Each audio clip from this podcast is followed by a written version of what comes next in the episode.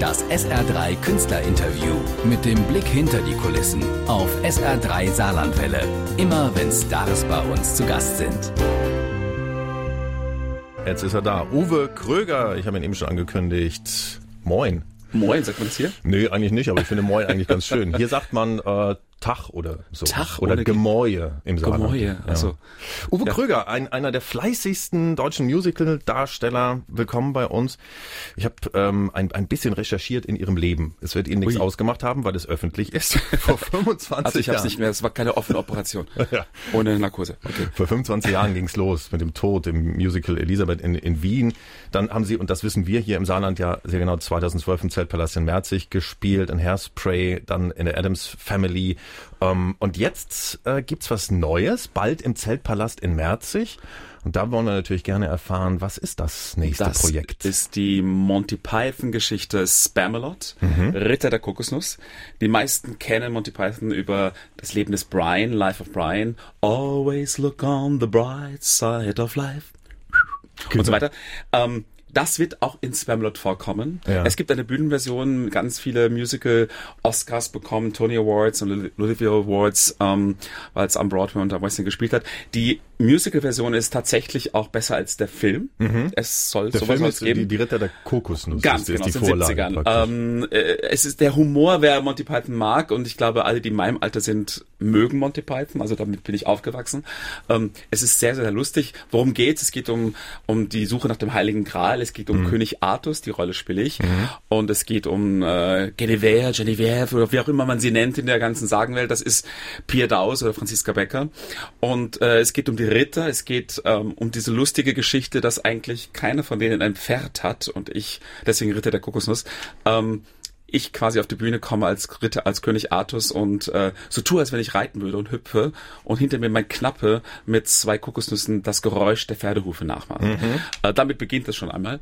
Und es ist ein sehr witziges Stück, sehr schnelle, witzige Dialoge ähm, mit ganz lustigen Szenen und meine Figur ist unter einer Glocke, weil ich bin wirklich dieser sehr Shakespearean Arthur, Arthur, der ähm, Artus, der nach dem Heiligen Gral sucht und seine Ritter um sich scharen möchte und eigentlich so ein bisschen wie der verlorene Ritter auf der kleinen Insel ähm, auf der Nussschale irgendwie ausschaut.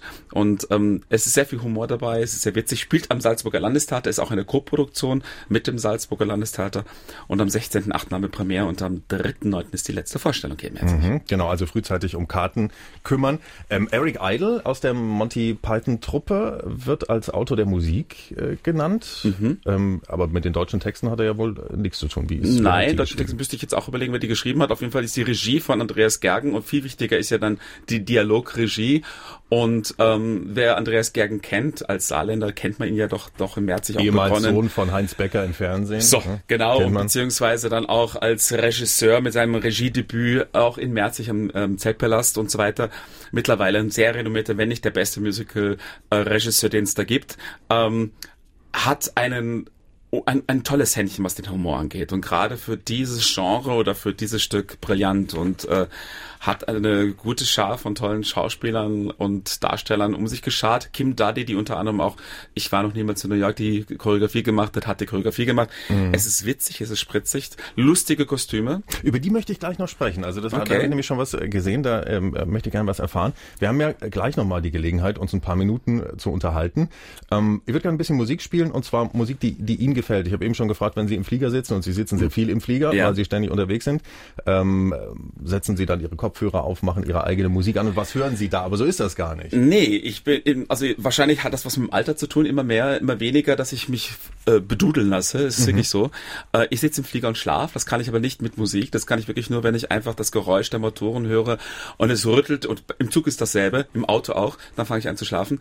Ähm, aber wenn ich etwas höre, dann, dann suche ich es mir direkt raus. Und es gibt gerade einen neuen Film mit Nicole, Kidman, äh, Lion, glaube ich, heißt der, und da gibt's dieses Never Give Up, eigentlich interpretiert von Nicole Scherzinger, aber es gibt das Lied schon etwas länger und das ist ziemlich cool und das ist etwas, was sehr viel Mut macht und wenn man den Film dann gesehen hat, versteht man auch, warum man dieses Lied ausgesucht hat. Ich habe es äh, in der Version von Sia und das ist also Musik, die Uwe Kröger hört, wenn er nicht gerade auf der Musical-Bühne steht. Wir unterhalten uns gleich weiter mit ihm.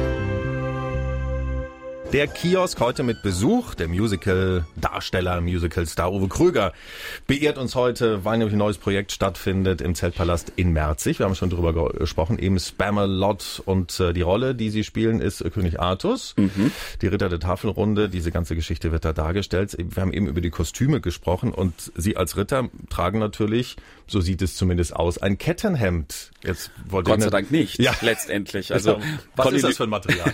Conny Lüdes, die, die, die Kostümdesignerin hat sich was Tolles ausgedacht. Das ist übrigens eine Frau, die mit der ich schon Lacage voll am Landestheater in Salzburg gemacht habe und äh, sie hat sehr viel am Friedrichstadtpalast ähm, gearbeitet und dort Kostüme äh, kreiert und sie hat ähm, das, was wie ein Kettenhemd ausschaut, das ist ge gehäkeltes, gestricktes Leder. Ah. Was ja unbedingt das Ganze nicht leichter macht, weil es ja auch recht schwer ist.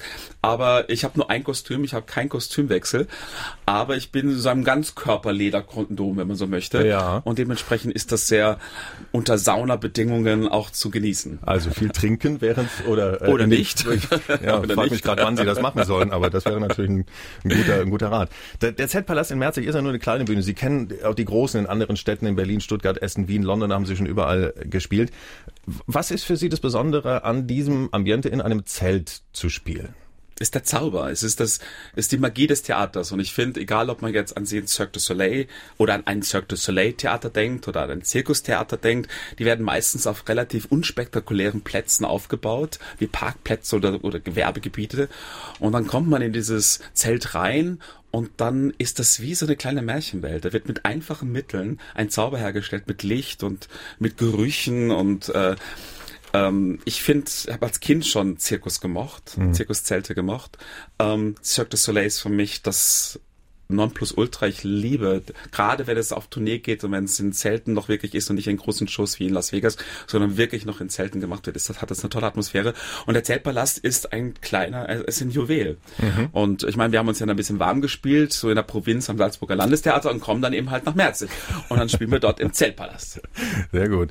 Sie haben Pierre Daus an Ihrer Seite bei dieser Produktion. Ich habe gelesen, so Sie gelten als ein Traumpaar der Musicalbühne und so weiter. Wie ist das denn, wenn man so, wenn man sich so gut kennt und spielt spielt dann miteinander und äh, ist das ist das gut oder ist das ist das schlecht? Das Lustige ist, dass wir uns übers Spielen gut kennengelernt haben. Das hm. ist glaube ich der große Unterschied. Wir waren also nicht vorher die besten Freunde, die dann miteinander gespielt haben. Das könnte ich mir vorstellen, dass das ein Problem ist oder ein Problem sein könnte, weiß ich nicht. Ähm, wir haben uns übers Spielen kennengelernt und ich muss dazu sagen, dass ähm, wir uns nonverbal verstehen. Also wir, wir, wir, wir wissen, was wir zu tun haben, wir kommen auf die Bühne, wir proben und jeder Regisseur lächelt und denkt sich, wir haben zu Hause vom Spiegel geübt und miteinander geprobt, was aber nicht der Fall ist. Mhm. Weder musikalisch noch sonst was.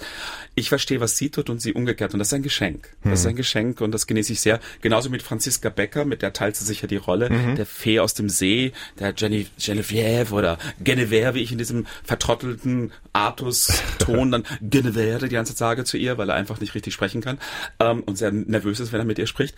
Ähm, ist das eine, ein, ein, was Tolles mit so einer tollen Persönlichkeit oder Persönlichkeiten wie mit den zwei Frauen Franziska Becker und Pia Dau spielen zu können? Mhm diese Sachen, die Monty Python in ihrer großen Zeit gemacht haben, die, die, die kennen wir natürlich. Wir haben eben schon das Leben des Brian und so weiter. Es gibt total viele Filme, die sind vielen mhm. Menschen präsent, wahrscheinlich auch Ihnen. Haben Sie das, was jetzt die Ritter der Kokosnuss angeht, für dieses Projekt so im Hinterkopf, um die Rolle zu kreieren oder ist das völlig abgeschieden davon? Das brauchte ich nicht. Ich habe es am Broadway gesehen in der Musical-Version. Ich finde ja auch, dass die Bühnenversion, die Musical-Version die bessere Version ist. Den Film habe ich mir dann mit Pierdaus zusammen einen Abend zu Gemüte geführt und wir haben dann in der Mitte des Filmes dann ausgeschaltet, weil er einfach für uns nicht gut genug war. Der war der einfach schlecht. Ich finde, dass der, dass die Übersetzung sehr gut ist. Darin hat natürlich auch ein bisschen noch der Andreas Gergen dran gearbeitet. Dann, dann ist es seine Regie, sein, sein Händchen für Comedy, für gutes Timing. Mhm. Äh, das ist schon brillant. Und das Stück ist einfach sehr zeit, also zeitgenössisch und das passt einfach in unsere Zeit rein. Es ist von dem Humor, es trifft den Nagel auf den, auf den Kopf und äh, es macht Spaß. Ich, wie gesagt, äh, äh, in der, ich habe vorher gedacht, ich müsste mir den Film vorher anschauen. Gott sei Dank habe ich es nicht getan. Dann hätte ich vielleicht abgesagt. Nein, aber das Stück ist tatsächlich besser als der Film. Sehr gut. Im August geht es los. Am 16.8. Genau. genau. Wir, Anfang August probieren wir und am 3 September ist dann ähm, die, die letzte Vorstellung. Kim Daddy übrigens, Choreografie ist auch ganz, ganz wichtig, weil wir natürlich den großen Titel aus Leben des Brian haben, Always Look on the Bright Side mhm. of Life und es ist sehr lustig. Also ich habe darin allein, wo ich dann zum Beispiel singe, ähm, Nimm das Sterben beschwingt, hab einfach Spaß, und dann wird gepfiffen, da da da da da da da. Froh, wohlgemut und leblos beißt du ins Gras. Wenn das Leben meist auf den Kopf dir scheißt, bringt doch nichts zu tun, als wenn nichts wäre und so weiter. Es ist sehr lustig übersetzt und das ist ähm, der größte Hit natürlich aus diesem ganzen Stück. Und das wird gesteppt unter die Choreografie. Dafür ist Kim Buddy da, die äh, unter anderem die Choreografie für Ich war noch niemals in New York gemacht hat. Uwe Kröger. Ähm, Im August im Zeltpalast in Merzig in Spamalot, präsentiert von SR3 Saarlandwelle. Vielen Dank für den Besuch. Bitteschön. Und alles Gute für Sie. Ja, ebenso. Dankeschön.